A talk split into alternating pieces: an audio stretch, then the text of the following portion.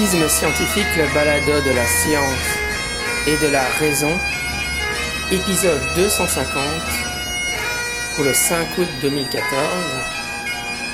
un voyage en Écosse. Alors je suis actuellement en voyage en Écosse avec, euh, avec ma petite famille et nous allons euh, visiter euh, divers lieux d'intérêt évidemment. et dans ces, dans ces divers lieux, il y a des, endroits qui semblent particulièrement intéressants pour les sceptiques. Alors, euh, ça fait déjà quelques jours que nous sommes en voyage. Nous avons passé euh, par York et euh, ensuite, euh, enfin donc nous pris, on a pris le ferry depuis la Belgique. Hein, et puis on est allé jusqu'à Hull et puis on a fait jusqu'à Hull, York, York, Édimbourg et nous avons passé quelques jours, deux trois jours à Édimbourg, deux jours trois nuits. Et euh, nous allons ensuite aller au Loch Ness. Euh, je voudrais vous parler des fameux euh, Ghost Tours, donc les, tours des visites guidées sur le thème des fantômes. alors c'est assez amusant parce qu'évidemment on a déjà parlé sur le balado du fait que la chasse en fantômes est en train de devenir de plus en plus populaire même en Belgique ou en France grâce à des émissions comme Ghost Hunters, etc.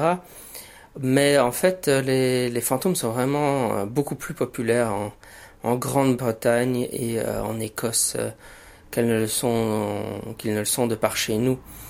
Et donc déjà à York, il y avait une évidemment on a été visiter la, la cathédrale de York, mais un des centres d'attraction touristique était une maison hantée, hein, donc apparemment, enfin elle, elle était annoncée comme hantée et euh, il mettait qu'elle était, on pouvait la visiter exceptionnellement pendant quelques, jusqu'à la fin août, et puis qu'après euh, les visites seraient terminées. Euh. Donc c'était une sorte d'exposition temporaire.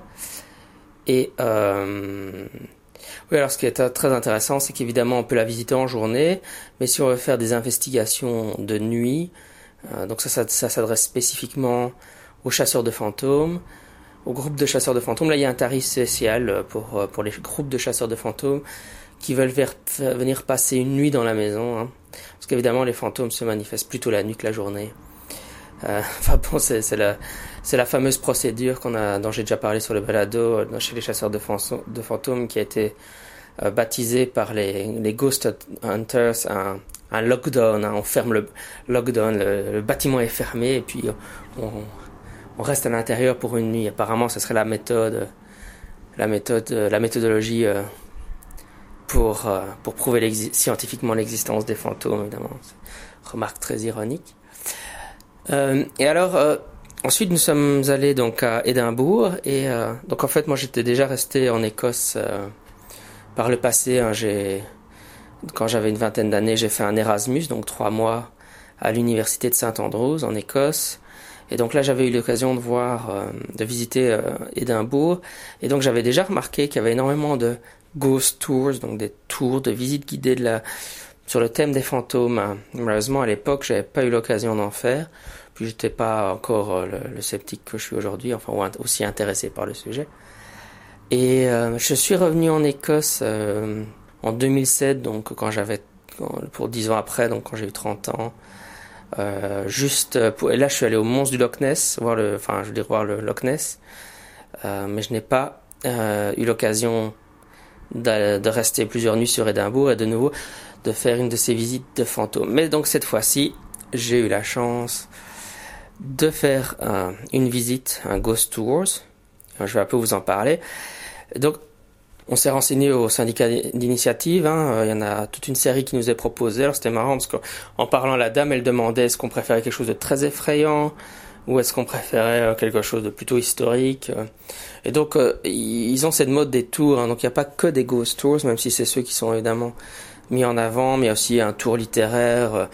J'ai vu aussi un tour qui proposait de faire le tour des pubs. Là, en buvant un maximum d'alcool, je suppose. Enfin, donc il y a d'autres, thèmes qu'on peut faire que les fantômes, mais le thème des fantômes est euh, est quand même très mis en avant.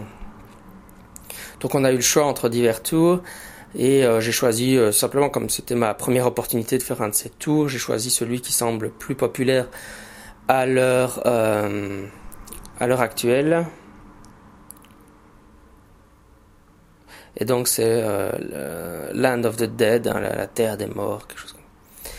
Et je vous passerai un peu d'audio parce que j'ai pu, j'ai pu enregistrer le, le, le guide Enfin, j'ai un peu en fait des enregistrements, pas vraiment pour enregistrer euh, sa prestation, mais plus pour vous donner une idée de l'ambiance sonore. Donc ça va venir à un certain moment, euh, un peu plus tard dans cet épisode. Vous entendrez un peu euh, l'intonation de sa voix, etc. Et donc dans dans ce tour, on a pris le double tour of the dead. Donc en fait, parce qu'il propose deux tours, un des des sortes de, de vaults, donc des, des, des catacombes, hein, euh, avant de faire le tour, c'était pas très clair euh, pour moi ce que ça serait. Mais donc euh, maintenant que j'ai fait le tour, je peux vous le dire. C'est en fait sous un des ponts, il y a eu un, pont qui a été construit euh, pour relier deux quartiers d'Édimbourg. C'est un pont qui n'est pas vraiment au-dessus de l'eau, hein, il est vraiment au-dessus d'un quartier. L'explication qu'a donné le guide, c'est parce qu'en fait, bon, il y avait tellement d'excréments qui descendaient au XVIIe siècle que c'était pour la classe aisée de franchir le, le, quartier le plus sale par la hauteur. Bon, ça, c'est les informations historiques qui nous ont été données. Euh, mais donc, en tout cas, dans ce pont, euh, il y a des, tas de galeries en fait sous le pont euh, qui ont été découvertes, euh, redécouvertes il y a pas très longtemps. Et donc, ça, c'était la première partie de la visite. Et là, puisque c'est un double, donc il y avait ça, on peut le visiter que ça, et puis on peut visiter aussi que l'autre partie. Donc l'autre partie, c'est ce qu'il s'appelle le Poltergeist Mackenzie, Mackenzie Poltergeist. Euh, là encore, euh, j'avais un peu surfé sur le net pour voir ce qu'il en était. Euh, ce qui avait attiré mon attention, effectivement, c'est ce qui a l'air le plus populaire à l'heure actuelle à Édimbourg. Et alors ils mettent, enfin ils font un peu dans l'hyperbole, ils mettent que ce serait le cas, l'affaire paranormale la plus documentée au monde. En tout cas, ils mettent quand même un peu des, des choses un peu plus prudentes. On dit que c'est l'affaire paranormale la plus euh, documenté au monde. Alors là encore, euh, au début je lis Poltergeist, donc j'étais un peu, j'étais un peu intrigué parce que bon, en parapsychologie, un Poltergeist, c'est ça, ça une certaine c'est quelque chose d'assez précis, hein, donc euh, ça va être souvent une affaire qui tourne autour d'un lieu, d'une maison, avec une famille, souvent une, un ou une adolescente ou pré-adolescent, préadolescente, avec des déplacements d'objets. Et si vous lisez la, la littérature sur les poltergeists, c'est vrai qu'il y a eu des cas assez extraordinaires, enfin impressionnants euh, en Angleterre et euh, avec, enfin je veux dire des, des, témoins qui voient des phénomènes de lévitation, des choses comme ça. Hein. Donc bon des cas qui qui sont qui, euh, qui sont vraiment impressionnants. Euh, j'étais jamais tombé sur le cas Mackenzie, alors c'était marrant parce que je me dis tiens bon, alors maintenant je suis pas un spécialiste des poltergeists, mais c'est quand j'ai quand même tendance un peu à lire la littérature sur le sujet. on me dit que c'est le cas le plus documenté euh, au monde. Alors, en faisant la visite, j'ai un peu découvert ce qu'il en était, c'est-à-dire qu'en fait, ils appellent ça un poltergeist, mais ça correspond pas du tout à un poltergeist. C'est encore une fois un phénomène de hantise. Et donc, ça se passe dans un cimetière et en 1999, un clochard a essayé de rentrer dans une des tombes pour s'y abriter pendant la nuit. Et euh, le lendemain matin, la, police l'a retrouvé un peu en état de choc dans dans la tombe. Le mausolée, c'était un mausolée, un truc assez gros. Et euh, c'était le mausolée Mackenzie. Et alors apparemment, sous le mausolée, en fait, euh, comme il avait fait un peu de, de saccage à l'intérieur, euh, il aurait eu, ils auraient découvert, enfin, il, il, le, le aurait mis en évidence par inadvertance que qu'il y avait une fosse à, avec des cadavres sous le mausolée euh, qui, qui, qui proviendrait de l'époque où il y avait, euh, euh, si j'ai bien compris, la peste bubonique, mais enfin ça s'est vérifié. Hein. Donc, enfin bon, tout ça n'a rien de très paranormal finalement, mis à part l'état de choc dans lequel était le clochard d'avoir passé la nuit dans ce mausolée.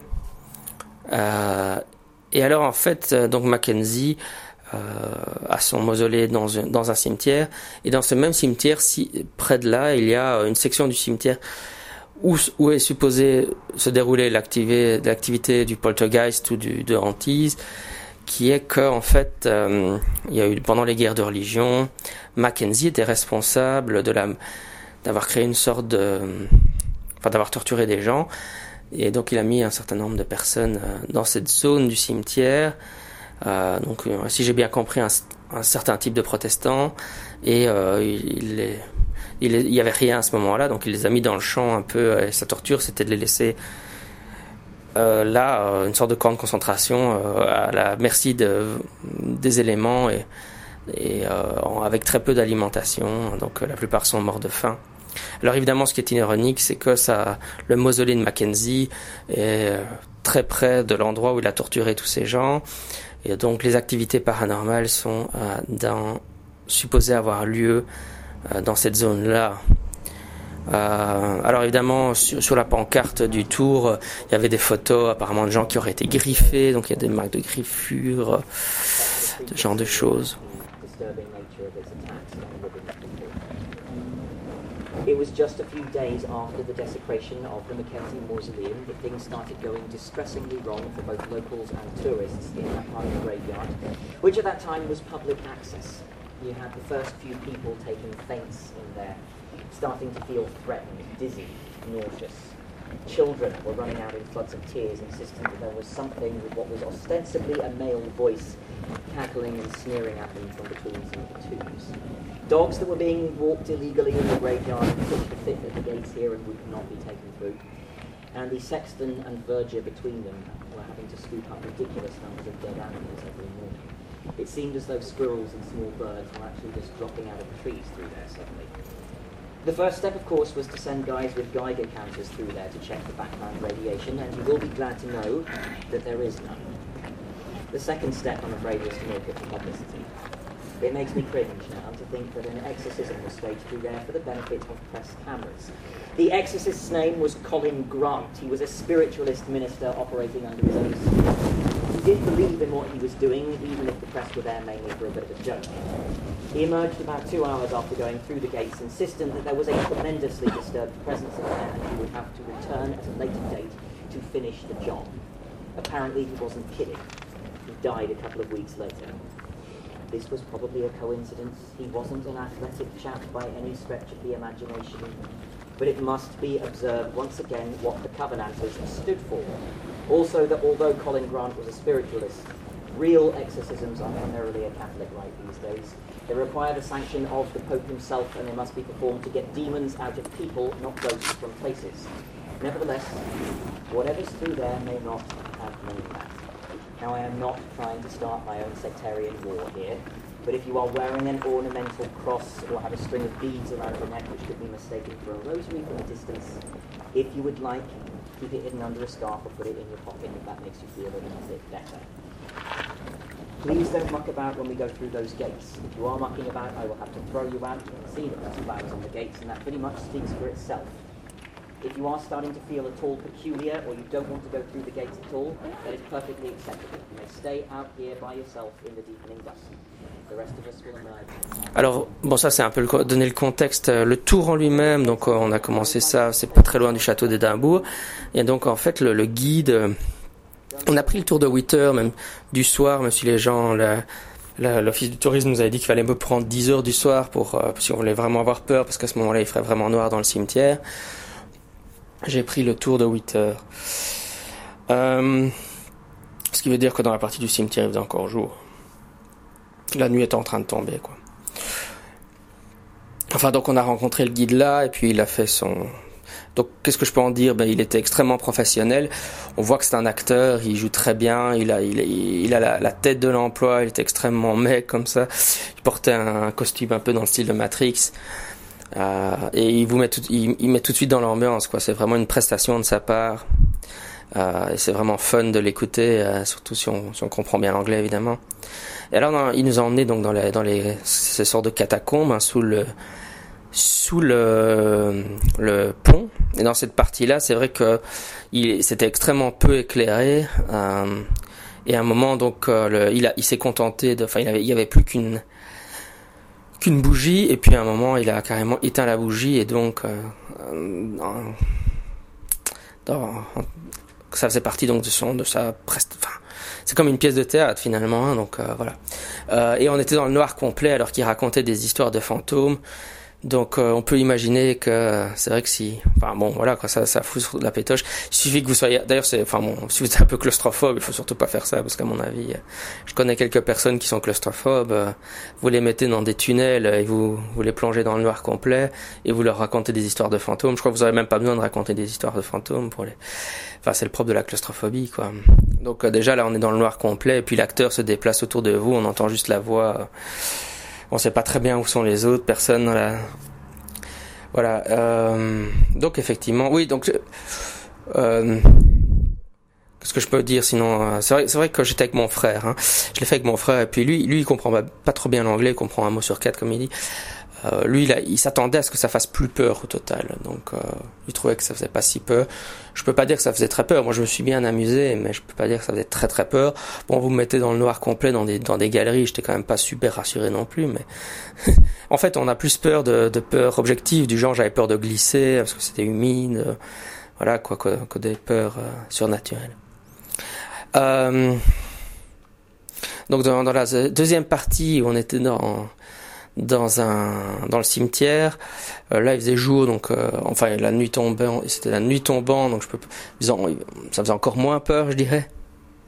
Mais c'était la partie la plus intéressante, surtout qu'on me l'avait vendu comme étant un poltergeist, même si à mon avis ça n'en est vraiment pas, euh, sous aucune définition.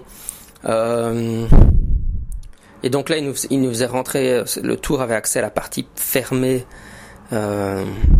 du cimetière où sont supposées arriver se produire les manifestations paranormales. Euh, sans surprise, je n'ai rien observé. Euh, mais bon, le, gars est excellent à vous mettre dans l'ambiance. Hein. Et donc évidemment, toute l'astuce, c'est qu'il n'arrête pas de faire des suggestions de choses que vous pourriez observer. Euh, dans, les tunnels ou dans le cimetière, il va vous dire, bah oui, les gens rapportent euh, trouver des zones de froid, par exemple des sensations de froid au bout des doigts. Donc ça c'est vraiment de la, il fait de la suggestion directe. Hein. Vous, êtes supposé ressentir ça. Euh, et alors il raconte des anecdotes euh, particulièrement euh, illustratives à son, à ses yeux de, de gens qui ont senti des mains qui leur frôlaient la nuque. Là encore c'est une suggestion de sensation.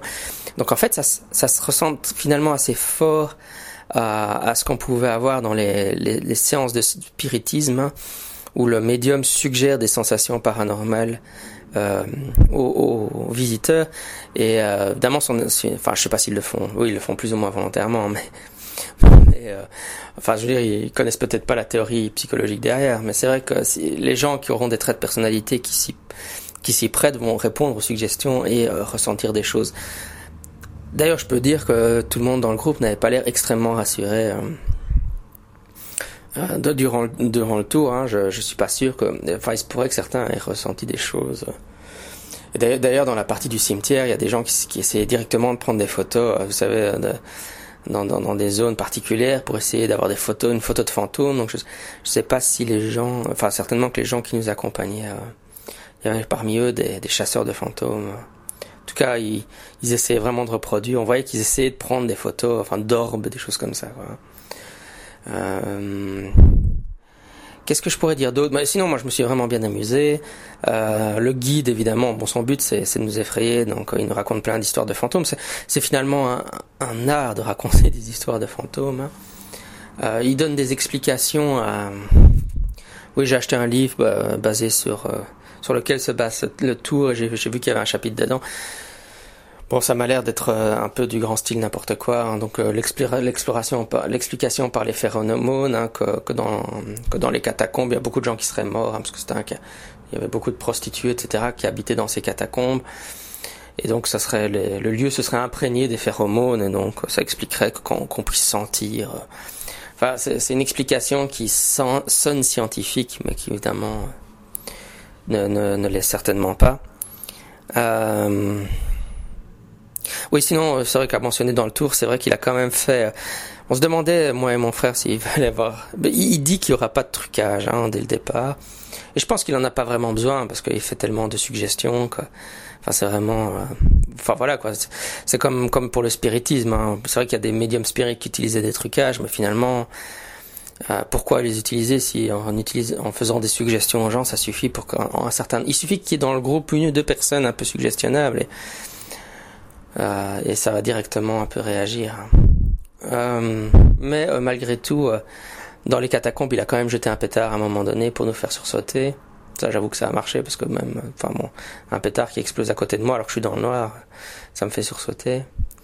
Et, et dans le, oui là c'est un peu spoiler, hein, mais enfin bon, vous ferez un autre tour si jamais vous allez à Edinburgh parce qu'il y en a plein d'autres. Euh, dans la section du cimetière, là, euh, en fait, il nous a mis dans une Donc normalement c'était un champ avant. Enfin, maintenant il y a des constructions, des sortes de mausolées. il nous a mis dans un mausolée et c'est marrant parce qu'il justifie. En fait, c'est vraiment comme un illusionniste. Hein. Il donne, il donne des justifications pour des actions en disant ben oui, c'est un mausolée, euh, c'est là que se produisent la plupart des phénomènes, donc c'est là que vous devez aller. C'est pas de la désécration parce que, enfin, vous ne saccagez pas une tombe réelle parce que personne n'est vraiment enterré là parce que la personne qui a fait. Enfin, il donne des tas de justifications pour nous mettre dans son mausolée. Et en fait, au final, c'est parce qu'une fois qu'on est tous à l'intérieur, lui reste à l'extérieur. Enfin, c'est toute une mise en scène théâtrale. Et à un moment donné, il y a quelqu'un qui surgit avec du maquillage, euh, en, poussant un hurlement, encore une fois, pour nous faire sursauter. Euh, je peux pas vraiment en dire plus parce que j'étais vraiment dans le fond, moi, parce que je me disais que si je veux voir quelque chose du poltergeist, je dois me mettre vraiment au fond de la pièce. Mais alors, du coup, j'ai pas vu le, le comparse qui a fait, qui a fait l'attaque là, enfin, qui a sauté devant pour faire peur. Euh, j'ai juste entendu les cris des gens qui réagissaient évidemment. Euh, voilà ce que je peux un peu vous raconter. Alors c'est vrai que ce qui est intéressant, c'est que euh, Richard Wiseman a fait des expériences sur ces sujets-là, puisqu'il il est de l'université d'Édimbourg. Hein. Maintenant, en ayant vécu ça, je comprends mieux certaines des expériences où il a fait passer, par exemple, des jeux dans des gens dans des zones réellement, enfin, ont la réputation d'être réellement hantés, des gens dans des zones qui ne sont, qui n'ont pas la réputation d'être réellement hantés. Et puis euh, on voit ce qui rapporte dans les deux groupes. Enfin, il y a un, groupe qui est un groupe contrôle de l'autre, et on voit s'il y a une différence. Euh, il n'y a pas de différence. Enfin, à vrai dire, euh, en fait, j'ai lu différents protocoles du même genre parce qu'il y a quelqu'un qui a fait un, protocole très similaire dans un immeuble. Du coup, là, maintenant, je, je, suis en Écosse pour le moment, je peux pas vraiment consulter mes archives euh, mes enfin les, les, articles que j'ai en PDF, donc je peux pas vraiment vérifier. Mais enfin, Richard Wassman a fait des, des recherches de, de ce type-là, même si je suis plus très au clair sur le type de protocole qu'il a exactement employé. Si c'était parce qu'il a peut-être fait des expériences avec des, des émetteurs d'ondes électromagnétiques, hein, puisqu'il y y a des hypothèses comme quoi les, les, les ondes électromagnétiques euh, seraient perçues de manière euh, non consciente, et c'est ça qui donc les zones qui seraient supposées hantées seraient celles où il y aurait aussi euh, où il y aurait plus d'ondes électromagnétiques ou euh, ou bien euh, d'ultrasons. Enfin tout ça n'a pas c'est très controversé. Les, résultats sont ambigus à l'heure actuelle.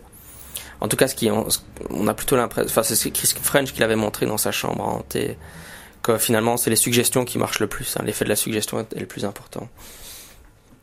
Mais bon, il y a des auteurs qui défendent ces thèses, ces hypothèses des ultrasons et des des euh, ondes électromagnétiques. Donc si mes souvenirs sont exacts, enfin je suis sûr qu'il a fait ce genre de choses, mais je sais plus vraiment les détails. Richard Wiseman a fait ce genre d'expérience. Euh, évidemment, il est à l'université d'Édimbourg, où il y a tous les jours, en été en tout cas, quand il y a des touristes, a des touristes qui font ce genre de tour. Donc c'est vrai que dans sa ville, ça se prête très bien, parce que ce genre de tour en Belgique, j'en connais pas. Enfin, faut peut-être pas donner des idées, mais euh, donc je comprends mieux aussi qu'en fait, quand il fait ce genre de recherche, euh, il, est dans un milieu euh, où, euh, où ça, ça, se prête vraiment bien à ce genre de travaux. oui aussi, un, autre chose intéressante, c'est qu'évidemment, une autre chose intéressante, c'est qu'évidemment, ce genre de visite, pourquoi, d'un point de vue sociologique, pourquoi est-ce que ça continue dans un... Bon, évidemment, les gens croient encore aux fantômes, ça c'est clair. Il y a un pourcentage important des gens qui croient encore aux fantômes. Mais ça fait partie aussi de ce que les sociologues appellent du legend tripping. Donc se faire peur avec la légende. Bon, la, définition classique de la legend tripping, ça va surtout être des adolescents qui vont dans des cimetières, etc. pour se faire peur. Des maisons supposées hantées, etc. Et c'est vrai qu'on l'applique surtout aux adolescents, mais en fait les groupes de chasseurs de fantômes. Et voilà, c'est ghost tours. Et, je, pourrais même dire parfois les, enquêteurs d'ovnis hein, qui vont sur le terrain, qui vont là où les gens ont vu les ovnis, hein, s'ils sont dans une perspective très euh, euh, pro-hypothèse extraterrestre. Ça peut être dans, dans le but d'une de legend tripping, hein, donc le but de se faire peur ou d'avoir la chance d'observer quelque chose.